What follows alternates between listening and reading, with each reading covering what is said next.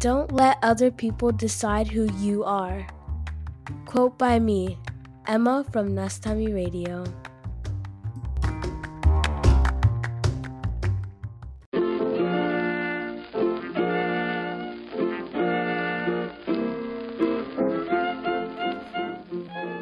どうも、新人 DJ の K です。えーこのナスタミラジオシーズン2からアシスタントで入らせてもらってます。えー今度仲間内でラジオ番組をやって、どんどんあの配信というかアウトプットをして、自分の夢のために頑張っていこうという風に最近はなっております。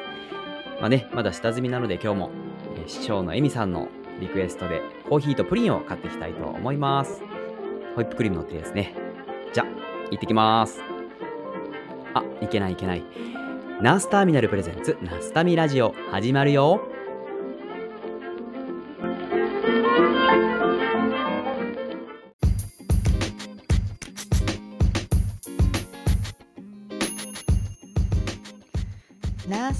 ナルプレゼンツナスタミラジオ。皆さんこんにちは。フロリダで ICU の看護師をしているエミです。このチャンネルはナースターミナル通称ナスタミのメンバーでもある私エミがコミュニティを通して出会う素敵な人たちとお話をしたり活動を紹介したり感じたことを語っていくそんなチャンネルです。皆さんお元気ですか？えー私はですね実はニューヨークへ一泊弾丸旅行を、えーしてきました。ちょうど昨日帰ってきたところなんですけれども、えーもう本当に楽しかった、えー私の SNS をフォローしてくれてる方はまあちょっとその様子っていうものがもう、えー投稿してあるので見てくださった方もいるかなかとは思うんですけれども、えー、ナスタミを通じて出会った、えーアメリカで活躍する日本人ナースたちに会いたくて、えー計画したものだったんですね。えー当日は、えー待ち合わせって場所と時間を決めて、えーもともとね SNS 上では少しお話はしたことあるんですけれども、まあ実際に会うのは初めてででも本当に会った瞬間からなんかもう本当にもうわーキャーみたいな感じでもうあのーもう話がそこからもうニューヨークの街をね本当に歩きながら、えーいろんな話をして当日はね本当美味しいものを一緒に食べたり、えーブロードウェイでアラジンのミュージカルを一緒に見て本当にミュージカルもすごかったすごく良かったです。えーそんなミュージカルを一緒に見て本当に一緒に感動して、えーまたいろんな、えーニューヨークの、えー景色や、えー夜景やまあ、えー泊まらせてもらったお家で本当夜中2時ぐらいまで喋ったかな、まあ、本当にいろんな話をしてもう初めから分かっていたけれども本当に素敵な人と出会わせてもらったなって私は本当に感謝でいっぱいで、私個人的にはね本当にこんな風に私が会いたいと思う自分の友達に一人で飛行機に乗って会いに行くなんてもう10年以上ぶりぐらいの、まあそんな経験でなんていうか本当に胸がいっぱいで今います、えー本当に一緒に過ごしてくれたみんな、えーそしてこんな場を作ってくれたナスタミ、えーの運営メンバーの皆さん本当に感謝しています。ありがとうございます。えーそんな私、エミが、えーお届けするナスタミラジオですけれども、えー今回も、えーナスタミラジオに届いたメールを、えー少し紹介したいなって思います。えーこちらは、えー以前も、えーメールをくれた、えーマリーさんのメールを紹介しますね。えーエミさん、こんにちは。なな生放送も楽しく聞いていました。アーカイブではエコーとか改善されていてとても聞きやすいのにびっくりです。えー途中の音楽もめちゃめちゃ可愛いしノリノリになって楽しいです。えー最初にメール紹介してくださって長々と自分でコメントしたことを忘れててめちゃ恥ずかしかったです。でもわざわざ読み上げてくださり嬉しかったです。ナスタミラジオのステッカーって本当にもらえるんですか？郵送ですか？私のお気に入りの Mac Pro に貼りたいですということで、えー、生放送聞いてくださった方はわかるかと思うんですけれども、また YouTube のね、えー、生配信もして、そちらも YouTube の方にアーカイブとして残っているんですけれども、まあ、そこでも紹介させてもらった、えー、これからね、えー、ナスタミラジオにメールをくださったり、メッセージくださった方には、ナスタミラジオのステッカーというものが、えー、作ってもらって、えー、今手元にあるんですね。えー、こうしてナスタミラジオの G メールに、え、メールをくださった方、またそれぞれ、えーいろんな形でね、メールくださった方にこれからプレゼントしたいななんて思っていますので、ナスタミラジオステッカー欲しいですというちょっとあのコアなファンの方 また、えー、ナスタミラジオの感想でもいいですし、私へのメッセージでもいいですし、私の、私個人的には本当にそうしたメッセージが、えー、本当にあの、こうしてナスタミラジオを配信していく活力にもなりますし、励みになりますので、えー、ぜひメッセージいただけたらなって思います。ナスタミラジオのステッカーお送りしますね。えー、そして冒頭にも K さん、えー、からメッセージいただいたんですけども、もう K さんもね、最近インスタライブなど、あとは個人、あの、K さん自身もラジオを始めるということで、えー、なんかね、いろんな K さんの姿見られていて、えー、本当にね、あの、リエゾンナースとしての、えー、あの活躍っていうところで、えー、最近見たインスタライブの今朝の姿っていうのはなんかすごくかっこよくってあのメンタルヘルスだとか、えー、いろんな人を対象にした、まあ、精神的なサポートっていうところっていうのはやはりこう知識も深くってあのすごくあの聞き入るものがあったななんて思いますので今朝の、えー、本をあのチェックしていただけたらななんて思いました。えー、今回のナスタミラジオ、今回は33回ですかね。えー、ナスタミラジオ33回は、えー、皆さん、本当にご存知な方多いと思います。SNS で大活躍の、えー、イギリスの看護師、そして、えー、英語講師でもあるメイさんをお迎えしてお届けします。えー、国際看護師と言われる人たちにとっては、まあ、多言語を学ぶっていうのはもう必要不可欠で、えー、これからねあの日本で、え看護師をしている方たちにとっても、まあ、少なくとも英語っていうのがだんだんだんだん、えー、現場で必要になってくるものになってくるんじゃないかなって私個人的には感じているんですが、えー、この言語を学ぶっていうところっていうのは私はあのまあ、看護師になる前から言語って楽しいなっていう部分がありまして、まあ、でも言語を学ぶっていうのは本当に根気がいるものでもあるんですよね。ねですごく根気がいる長期戦だし、まあなんて時には本当に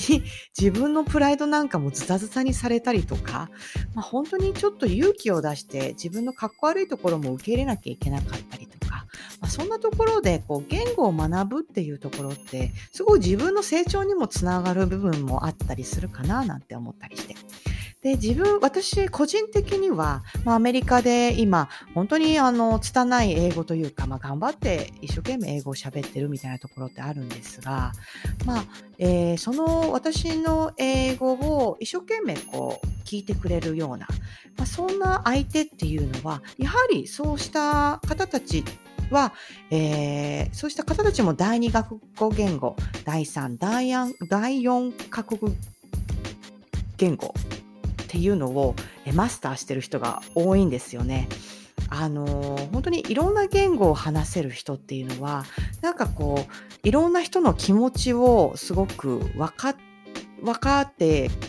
くれる人が多いというかうまく説明できてるかわからないんですけどもなんか言語を学ぶっていろんな挑戦の形にも似ているしいろんな人の、えー、理解をするというなんかそういうところにもつながるし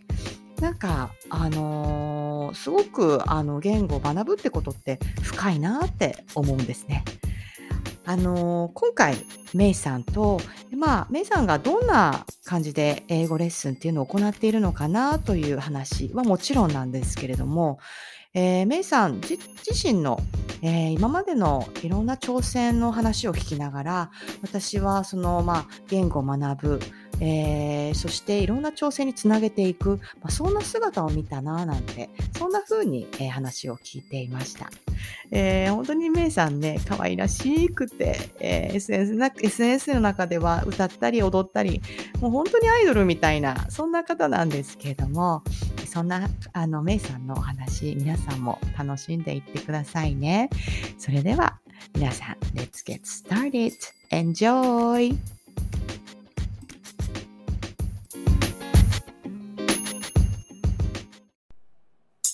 Nastami.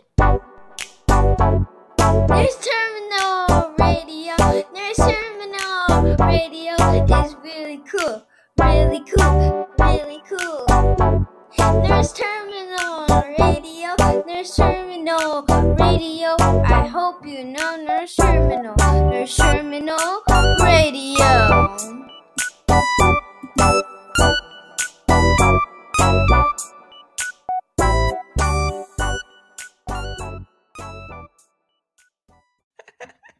よろしくお願いします今日。よろしくお願いします。今日はあれですか？レッスンはまだあるんですか？今日は日曜日なのでレッスンはないですね。うん、はい。あ、じゃあ平日だけやってんですか？あれって。そうですね。今のところ平日だけ。オンライン、オンライン以外もやってるっぽいですよね。オン、あ、そうですね。一応、オンラインは自分でやってる医療者向けの英会話で、うん、対面でやってるのはもうお母さんの英会話教室を手伝ってるだけなんですけど。なるほど。じゃあお母さんが、なんか自宅、どっか借りて英会話教室をやっているそうですね。英会話教室が、まあ、実家の、実家から5分くらいのところにあるんですけど、あのそこの、まあ、先生がこう急病だったりとか、うん、ホリデーでいないときに代行の先生をしてます。うん、えー、何ですか？英会話教室みたいな感じで教室があって。はい、えー、それは相手は？子供英会話？子供も大人も高齢者も。へえー。えー、なんか個人の英会話教室なんですか？そうです。お母さんがリビングから始めて、うん、へ教室になって。へえー、すごい。じゃあ、ずいぶん長いこと続いているそうですね。はい。あれですか？私、英語のあの、ナスタミの英語レッスンって、もう本当になんか、あ、なんかできることがあって需要があるならみたいな感じでやったんですけど、まあ、英語を教えるっていう能力というか、知識とかも、なんか皆無で、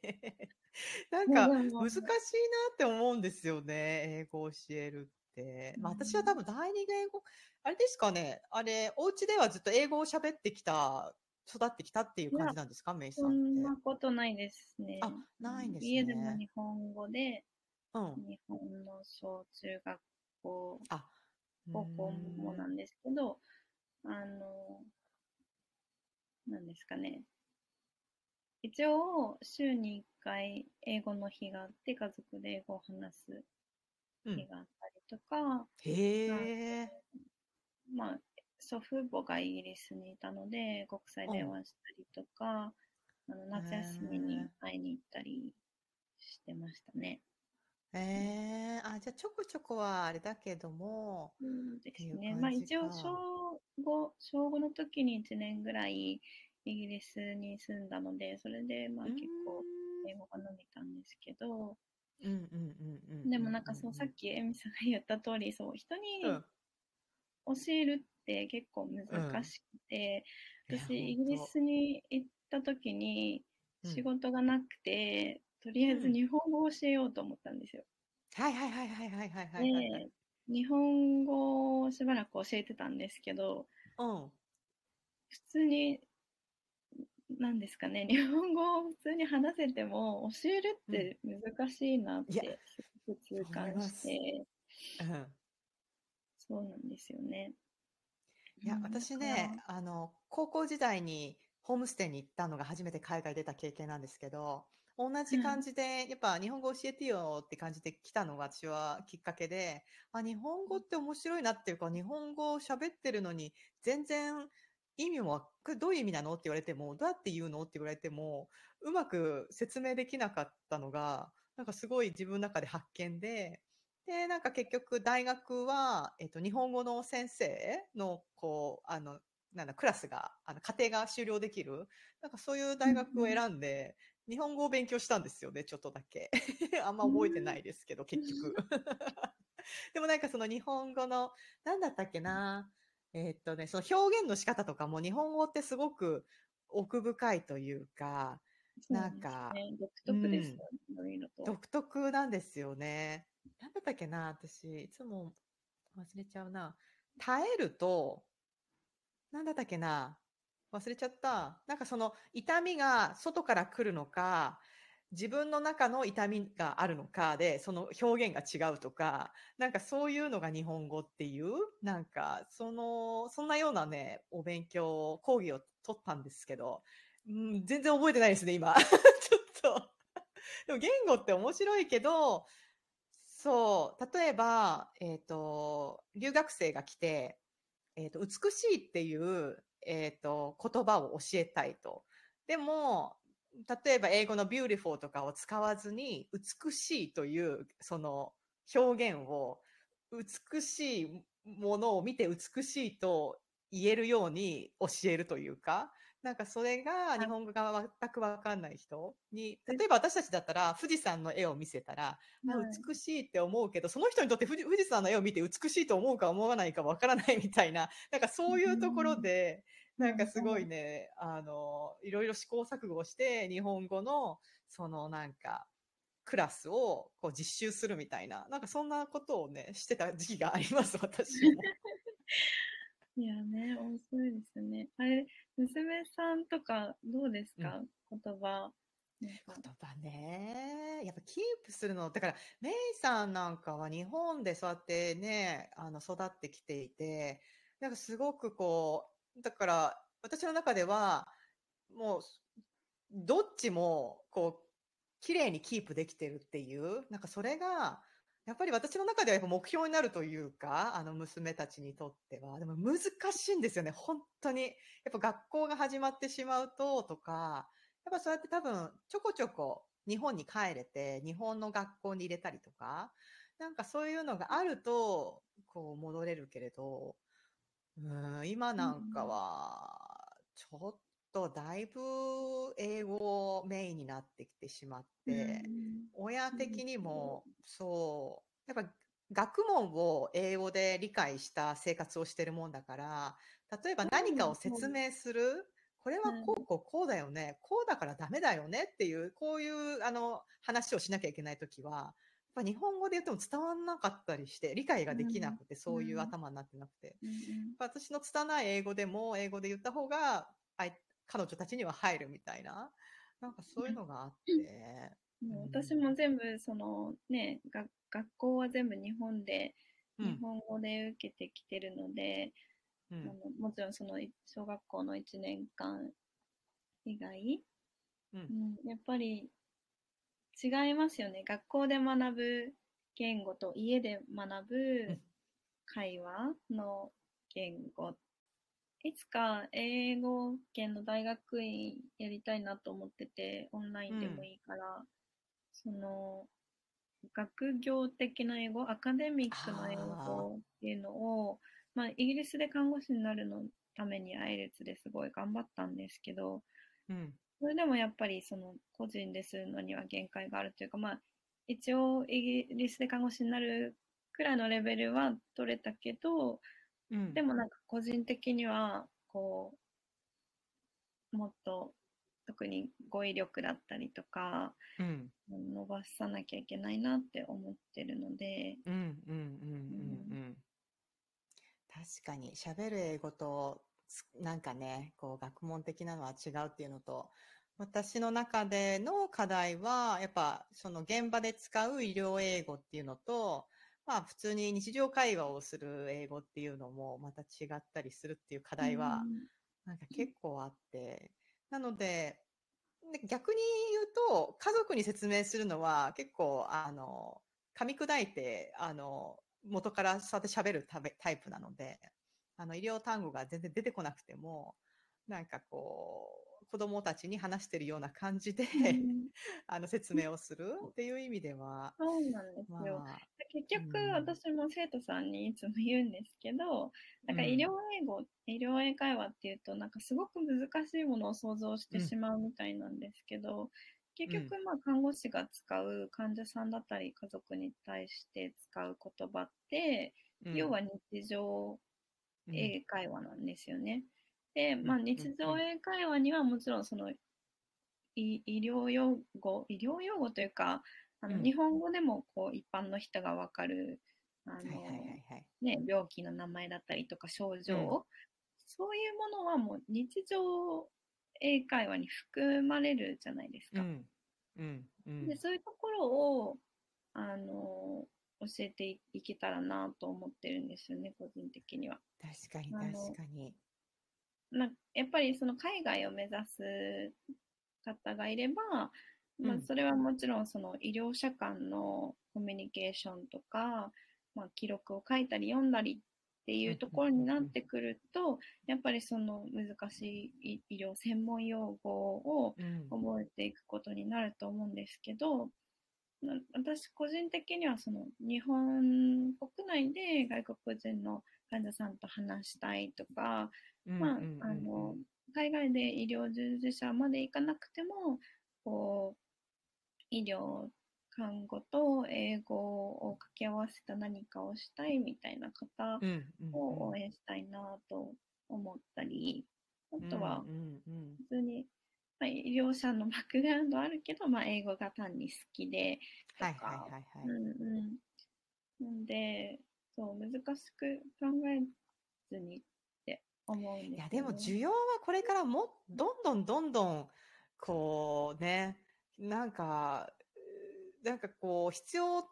なんだろう、必要不可欠になってくる時代が来るというか、別にあの、海外に行かなかったとしても、日本で、まあ、看護師をとして働くだけを取ったとしても、外国人の人がどんどんこれから増えていって、英語をこう使わざるを得なくなるっていうことが、どんどん増えていくんじゃないかなとは思うんですけどね。うんうん。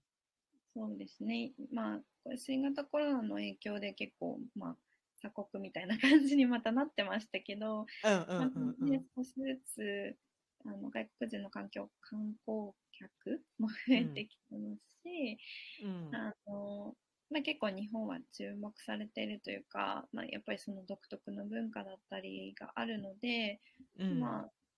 なんていうんですかね、旅行行きたい場所としてよく上がる当、そうですよね。うん、場所ではありますよね。うん。あれですか、うん生徒さんってど、どんな人が多いんですか？やっぱ看護師さんそれが、そのまあ、看護師さんが多いですね。ほぼほぼ看護師なんですけど、あの、そう個人的にはその、初心者だったりとか、まあその、英会話に自信がない人たちをサポートしたいなと思ってるんですけど、うん今のとこうん。うんろやってるレッスン、個人でやってるのは、あの上級の、まあ、あの海外目指すような感じの方のレッスンを今のところしていて、うん。あのまあ、そのレッスンには例えば、ね、ああのまあ、将来的に海外で看護師がしたいっていう方がいたりとか、まあ、国内にいたいけど、まあ、そのえもっと視野を広げたいだったり、まあ、あのいろんな方がいますけど、まあ、一番あの予想してなかったのはアメリカのエレクレックスにすでに受かってるけど、あの職場職 職場に就職するまでにその会話の部分だったりりとます。か、実践的な私もね、実はそれやりました。エレクレックス受かってから英会話はい。オンラインサインしました。やっぱりそのエネクレックスって、うん、あれですもんね、文字読んでこう答えるだけですもんね。特に会話とかないんですよね。そイギリスのあの試験は、うん。あの、コンピューターベースドの知識の試験の後に、実技試験があって、あの、うん。オスキっていうんですけど、うんまあ、その模擬患者、まあ、マネキンなんですけど、はいはいにはいはい。話しかけて、その看護ケアをするみたいなのをアセスメントされるので、うんあのまあある程度その会話の部分もはいはいはい。できた状態で看護師になるんですけど、なるほど。うんもしかしたら N クレックスだけだとその部分がいやそうなんがですよ。かもしれないですよね。なんかね、CNA、アシスタントナースの試験は筆記と実技ってちゃんとあったんですよね。なので、まあ、ちゃんとそれを両方、あの、合格して資格がもらえるってものだったんですけど、N クレックスは多分基本的にはこっちはね、看護学校をこう経て、あの、受けるっていう形なので、うん、まあでも私みたいなね、あの、こう、手続きだけをして、あとは筆記で合格をしたっていう部分では、私はアシスタントナースとして、あの、現場でもう働いてはいたけれども、もう不安で不安で、あのうん、聞き取れるかな、ドクターのオーダーとか、はい。申し送りでちゃんと言ってることわかるかなとか、なんか、まあ結局やってみると、毎、毎シフト毎シフトわかんないことはもう調べて聞いてやるしかないっていうだけなんですけど、うん。でもなんかその自分のその ちょっと、あ、なんか保険というか、それでね、オンラインのやつやりたくなるって気持ちはすごくわかります。しかもそれが日本にね、いて N クレックスを合格した人っていうのがこれから海外に行くっていうふうになると、やっぱそこは、うん、N クレックスを合格したからといって別にこう喋れるわけじゃないっていう、その感覚に陥るのはすごいわかります。うんほんとね。じゃあなんか、ロールプレイみたいな、どんな授業なんですか？その情景のレッスンは、まあ、結構教科書を使ってやってますね。あのまあ、第二言語として英語をやって医療従事者になる人のための、まあ、教科書があって、まあ、それを元に私の経験を話したりとかディスカッションしたりとかっていう形でやってはいるんですけれども、あの、まあ、本当は初心者向けにやりたいってずっと言ってるんで、で初心者向けにちょっとロールプレイのレッスンもちょこっとやってみたんですけど、あの、多分、その、やっぱりその自信がないっていう方が、そのレッスンに来るまでのハードルってすごく高いものだなっていうのを、まあ、分かってはいたんですけど、あの、うーん、感じてまして、まあ、そこのハードルをどう埋めていくかっていうのを、ちょっと考えつつ、まあ、うんまとまったらまた初心者向けの再開しようかなっていう形で、へまあ、そのオンライン自習室っていうのをあ無料でーあー、それ聞きたかった。うんまあやっとやってるんですけど、うん。うん、そこにもやっぱりその初心者向初心者の方、なんかその来づらい雰囲気があるみたいで、うんうんううんんうんうん。ね、もうどうしていきましょうかっていう。オンライン自習室誰、ど、どう、誰でも入れるんですか？なんかそうです、そう何です。誰でも無料で、あの、入れるんですけど、まあ、時間帯るんですけどね、朝8時から9時って結構忙しい方が多かったりとか、まあ、あの、うん平日毎日働いてる方もいると思うので、うん。まあ、休みの日に朝早く起きるのも ね。確かに。うんじゃあ、平日の朝に、まあ、その実習室をメイさんが開けといて、入りたい人が入ってくるみたいな？ズームかなんかですか？Zoom なんですけど、一応土日もやってるんですよ。今日の朝もやりま え金曜日だけお休みなんですけど、私がうん。訪問看護をしてるので、うんあの、一応朝8時から8時15分フリートークで英語を話して、でなる、そほど。の、その残りの45分は各自自習ですね、ミュートにして、まあ、カメラはなるべくオンで、まあ、オフにしてもいいんですけど、うんうんうん。あの、でもそのフリートークって言っちゃうから多分ハードル高いって思っちゃうんだと思うんですけど、なんか本当に何でもいいから、うん口から英語を発するっていう練習の場大事ですよね。にそうしたくて、まあなんかいつも来てくれる人はやっぱりその、ね、あの、日常会話に問題ないような人なんですけど、まあなんかその、ね、勇気を出してきてくれた方を優先的に、うん。あの、会話していきたいなって思ってますね。確かに。私はね、えっ、とね、それこそ高校の時に、知ってるかな？ノバっていう英会話学校があったんですよ。当時、当時すごく流行ってた。あそこに通ってたんです。英会話が好きで。うんうんで、あの時は、えっ、と、ネイティブスピーカーがいて、最大3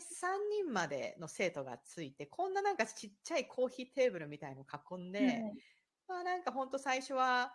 まあレベルに分けられて、あの、うんうん。レッスンを組まれるんですけど、まあフリートークをしつつ、まあ教科書でそのトピックに合わせた言い回しとかを練習していくみたいな感じだったんですけど、まあその他になんかこう、なんていうかな、ちょっとなんか、ミーティングルームというか、なんかちょっと、誰でも入ってよ、いろんなレベルの人が入っていいよっていう、なんかそんななんか座座談ができるルームみたいなのがあって、まあ、そこに入って、まあ適当に、まあ要はホホームパーティー的な感じで、あの、隣にいる人と喋ってもいいし、そこにいるだけでもいいし、みたいな感じがある場所は、やっぱりなんかね、あの、緊張していて、うんなかなかこう、足が進まないというか。でもそうすごくわかるんですよ。でなんか結局その自信がうんない人なんか会話したいけど私そこまでじゃないみたいに思ってしまう人に教えたいって思うのはやっぱりなんか私自身もそう思ってたからなんですよね。うん。でなんか結局今の自分を見てくれてる人はうんなんか、さなんか、なんだろう、自信満々で、みたいな、何でもできて、みたいに勝手に思われることが多いんですけど、うんうんなんかうん。ね、テレビ出たりとかしてってすると、でも、なんか、本当に、昔の自分から考えると、うん。別人というか、へー。その頃の自分が 今の自分を見たら、なんか多分信じられないんじゃないかなっていう感じなんですよね。うんうんでなんかうんうん。海外の看護師してみたいなっていう気持ちはずっと大学の時からあったんですけど、やっぱりその、その自信がなくて、まあ、その結局 行かないんだろうなっていうか日本にずっといるつもりで出たのでで、まあ、昔からその自分ができるっていう確信があることしか知ってこなくて、うん。なんかこう挑戦して失敗するのが怖かったうん。し、うん。なんかその結構完璧主義なタイプだったのでなんか、うんうん、自分ちょっとちょっとなんか自分が思ってたよりもできなかった時に自分を責めるというか、うんなんか、うんうんうんなんで私こんななんだろうみたいにはいはいはいはいはいはい。はいいやなりますよね。うん。うん、すぐ人と比べたりとか、うん。なんか、うん、そう。で、まあ、人前では、その、話すとか、もうすごい苦手で、なんか、うん。こう、緊張しいで赤面症でみたいな、はいなんですよね。だから、その、うんうんうん。今こうやって、まあ、英語を教えたりとか、うん。あの、インタビューもしていただくことが多いんですけど、うん。なんか、そう、いろんなことの積み重ねを経うん。て今があって、まあ、今でもその、なんだろう、全く緊張しないわけじゃないし、特にその、ライブ、そのカットとかがない、あの、状態でのインタビューとかすごい苦手で、なんか、そんなのしたことないですよ、私なんて、人生で。これ、こすのごいですよねラ。ジオも含めてですよ、うん多分なんかそんなにカットしないじゃないですか。あしない。めんどくさいから。めんどくさいから。多分そのままあの放送したらいいんだろうなっていうのはあるんで、うんそれもあってなんか何回かね、先延ばしにして申し訳ございませんでした。あ、そう、あそういう。いや、なんかね、このラストミラジオ自体は、なんていうかな、こう、あなたの人生を教えてくださいっていう、インタビューっていう感じでは、もともとなくて、ただ私が喋りたいだけで始めた感じが、なんかね、少しこう、あのやっぱ来てくれる人もそうだし、まあなんかちょっとね、話が深まっていくと、やっぱなんか、なかなかコアな話になってくるというか、まあそれは、私が話したいなって思う人たちが、そう、なんかやっぱりいろんな経験をしてる人たち、うん、多いんで。ね、私もうん。大ファンです。ああ、ありがとうございます。ね、時間作っていろいろ聞きたいですね。なんかでもなんかそうさせたものがあるんですか？なんかこう、なんだろう、なんか人前に出るのとかもちょっとあれだし、別になんか、私そういうの無理だから、そういうのちょっとやらないからで終わってもいいのかなって気がしちゃうんですけど、でもなんかそこが、もう私のその多分同じなんです。私がメイさんを知ったところから、うんと、こう、ソーシャルメディアの中ですごく、あの、なんだな、要はインフルエンサーみたいな、そういうポジションで私は最初からメイさんのことを知ってて、で、私今回も、あの、シーズン2から結構挑戦している人たちっていうのにこう、ちょっとフォーカスしたいなって思いがあったので、まあ、話す機会が結構増えて、で、なんか、例えば、あの、目指してる人って誰かいますか？とか、あの、こんな人の話聞いてみたいなっていう、なんかちょっと目標にしてる人っていますか？っていうのをね、聞いてきてるんです。その中に必ずメイさんって入ってるんですよね。メイさんって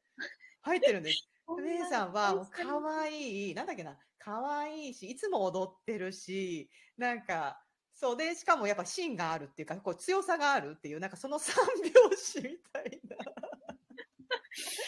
やっぱそうだよなって思って、それで、それでもあって、あの、一回ナスタミラジオ来てほしいなって思ったっていうのは始まりであるので、そう、だから見えてる姿っていうのと、まあ、その今のね、その話しているっていうのの、まあ、多分メイさんが今感じてるように、でも多分みんなそんな風に思ってないっていうか。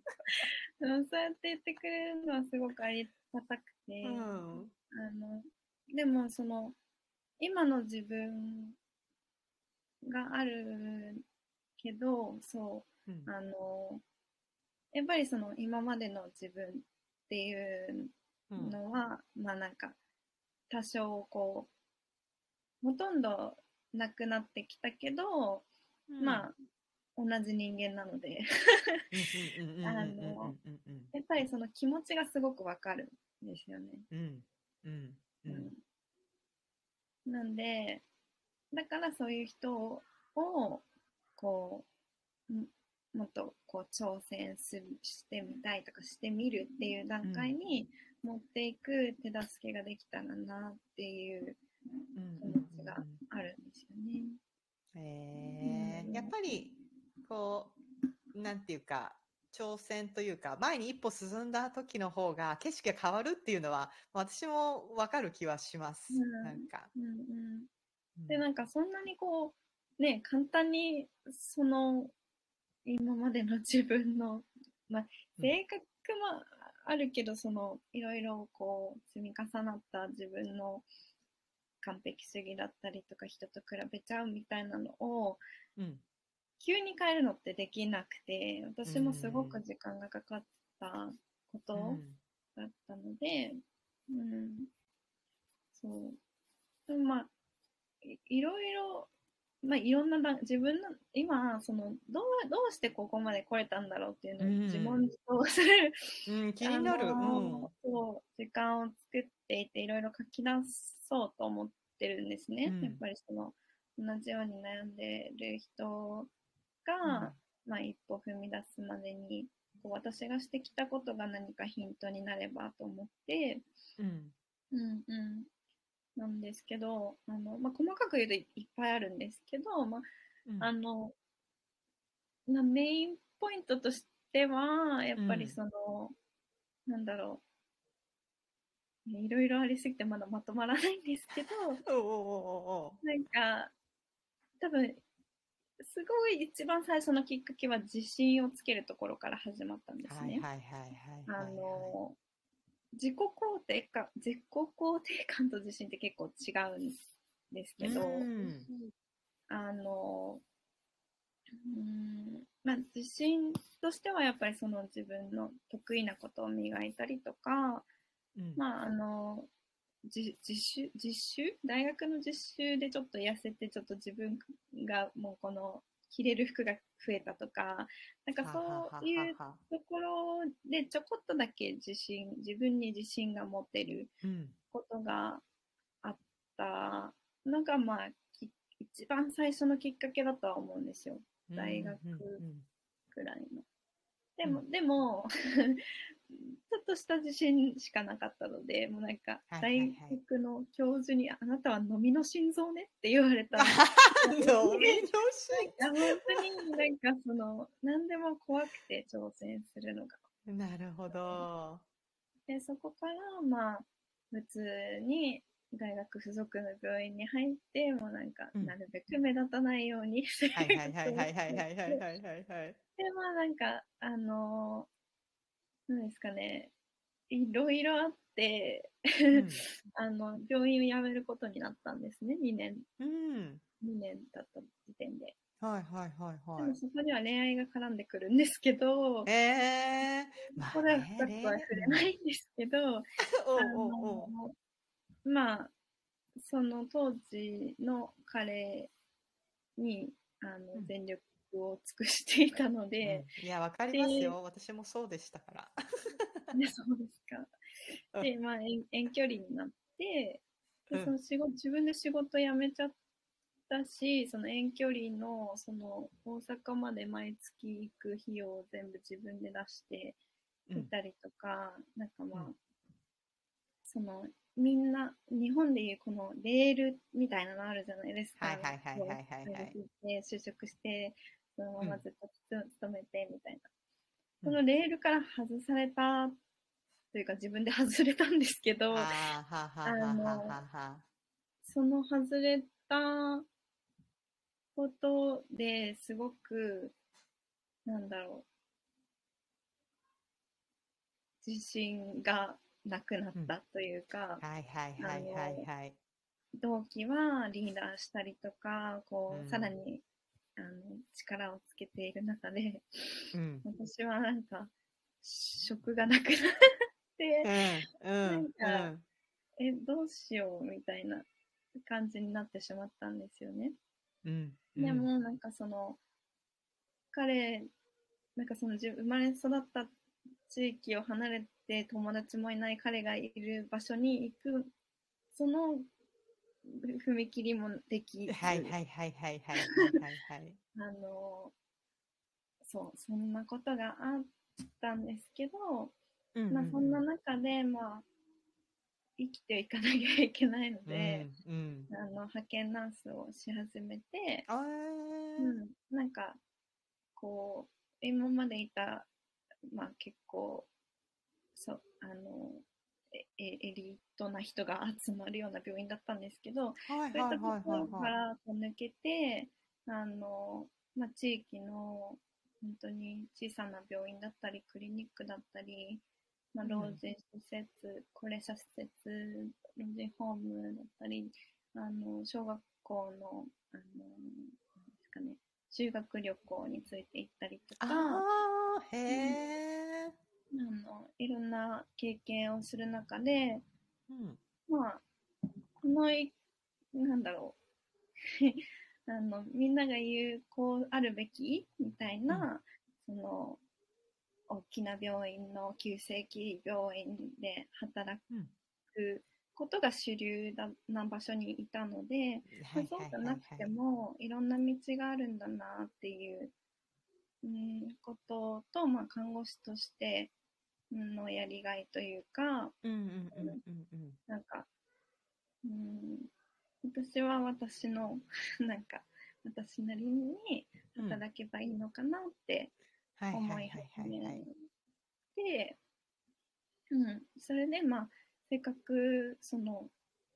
フルタイムの拘束がないうん。状態だから、まあ、この時間を使って、せっかくだからちょっといろいろやってみようかなって思えた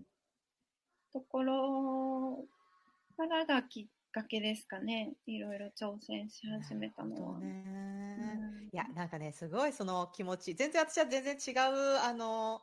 あの、なんだろうな、こう、出来事ですけど、私、まあ多分もともとそういう、こう、看護学校とか大学に付属している大学病院とか大きな病院でのあの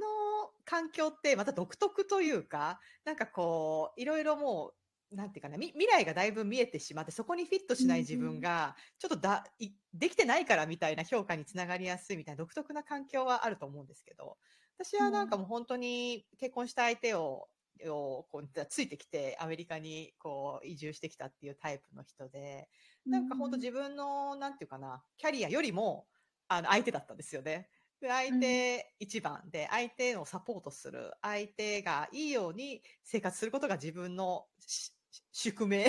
じゃないけど、だから、まあ、したいことだったのかな、今、はい。言う表現をするのであれば。うで、んそれで来てていたんだけれども、そこでやっぱ自分がなかったですよね。だからなんか、うん、なんか自分の可能性だとか自分がやりたいことすらも分かんなくなっちゃっててっていうところで、なんかまあ一歩踏み出したっていうのはアシスタントナース。あ、その前にあれかな私は日本食のレストランでちょっとバイトするんですけど、まあ、ちょっと家から外に出てみるっていうか、こういう狭い空間からちょっと外に出てみて、なんか自分を試してみるじゃないけど、でなんかあれ、うんもうちょっといけるかなと思って、ちょっとまた自信を多分、そうやってみメイさんの言うように、なんか私もうちょっといけるのかもしれないって、ちょっと自分を知って、またちょっとステップアップしてみるみたいな。だからそこで今は私の、そうそう、あの、アメリカ看護師の免許を本格的に取ろうと決めて、まあ働き出すっていうところまで行ったっていうのは、すごく、あの、なんか似たものがあるというか、もともと私も自己肯定、今でもなんですけど、私の場合はもう自己肯定感が低いタイプっていうのはもう受け入れて、もうそういう自分もしょうがないなと思って生きてるみたいな、うん。なんかそういうところあるんですけど、なんかすごくわかります、その、その過程というか、あのーなんか、それぞれその時々のきっかけっていうのがなんかあって、少しずつなんか自分が心地いいところを見つけるっていうことが心地いいんだと、なんか学んでいくっていうか、なんかその感覚はすごい、うん、聞いてて共感はしますね。そうですね。うん。なんか結構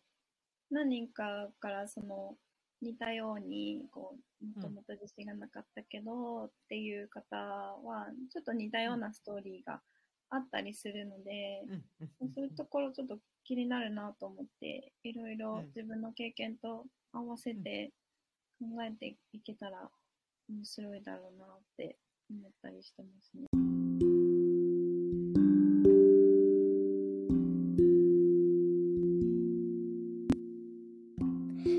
Do one thing every day that scares you. Mei-san's favorite quote.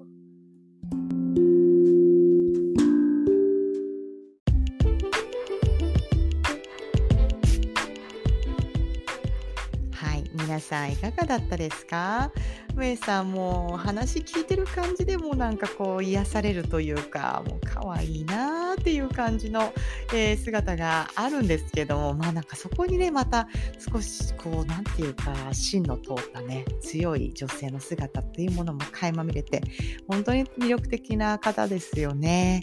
えーメイさんとはですねこの後なんていうかこうメイさんの言うこう自己肯定感まあ、そんな話の流れから、なんていうか、まあ女子同士で、なんかこう恋愛トークみたいな、まあそんな風に話が広がっていったんですね。なんていうか、私の中では、ナスタミラジオでこうしたがっつりとした恋愛トークっていうものを、まあ、したっていうのも初めてだったので、まあえー今後、そんな内容が聞ける日が来るかと思いますので、えー皆さん楽しみに待っていてくださいね。えー今回のナスタミラジオはここまでになります。次回まで皆さん元気に過ごしてくださいね。それでは、See you next time. Bye!